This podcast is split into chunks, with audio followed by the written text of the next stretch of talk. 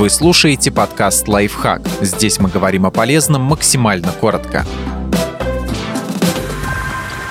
Почему бабушки любят внуков больше, чем своих детей? Все дело в эмоциональной эмпатии. Ученые из университета Эмори во главе с профессором Джеймсом Риллингом подтвердили, что бабушки могут быть более эмоционально связаны со своими внуками, чем с сыновьями и дочерьми. В исследовании приняли участие 50 бабушек, у которых был хотя бы один внук или внучка в возрасте от 3 до 12 лет. Всем женщинам показывали фотографии их внуков и детей, а работа мозга при этом оценивалась с помощью функциональной магнитно-резонансной томографии терапии. Анализ данных МРТ показал, что просмотр изображений внуков активировал области, связанные с эмоциональной эмпатией, тогда как фото детей активировали зону мозга, отвечающую за когнитивную эмпатию. Ведущий автор исследования Джеймс Риллинг отмечает следующее. Что действительно бросается в глаза, так это активация областей мозга, связанных с эмоциональным сопереживанием. Это говорит о том, что бабушки стремятся чувствовать то, что чувствуют их внуки, когда они с ними общаются. Если их внук улыбается, они чувствуют радость ребенка. А если внук плачет, они чувствуют его боль и страдания. Напротив, когда бабушки смотрели на изображение своих взрослых детей, как правило, активировались иные области мозга, связанные с когнитивным восприятием. Это может указывать на то, что они пытались понять своего взрослого ребенка, а не испытать эту более прямую эмоциональную связь. Со слов Джеймса Риллинга, эмоциональная эмпатия — это когда вы можете почувствовать то, что чувствует кто-то другой. Когнитивная эмпатия — это когда вы просто понимаете и осознаете, что чувствует кто-то другой и почему. Отчасти это может объяснить опыт, который испытывают многие взрослые дети, когда их родители часто кажутся более взволнованными при встрече с внуками, чем с ними самими. По мнению Риллинга, эти результаты подтверждают теорию о том, что в мозге может существовать глобальная система ухода, которая активируется у матерей, отцов и бабушек. Теперь автор исследования надеется изучить, как это работает с дедушками и другими людьми, воспитывающими детей.